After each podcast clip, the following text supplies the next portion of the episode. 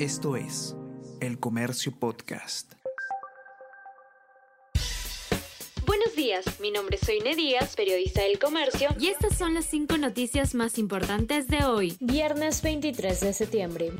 Mascarillas ya no serán obligatorias en sitios cerrados. El MINSA anunció el fin del uso obligatorio de las mascarillas, excepto en los hospitales, en el transporte público y para las personas que tengan síntomas de un mal respiratorio. Asimismo, no se exigirá el certificado de vacunas para ingresar a locales, aunque se mantendrá para quienes lleguen desde el extranjero. Flexibilidad en medidas regiría desde el 1 de octubre.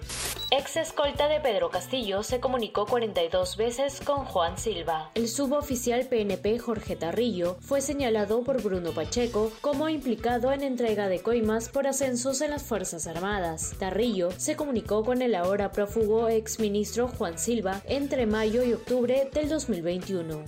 Capeco proyecta una caída de 0,9% del sector construcción este año. Capeco sostuvo que la caída de este año es por un menor dinamismo en la venta de viviendas en Lima Metropolitana, un menor desembolso de créditos hipotecarios y los menores ánimos de inversión.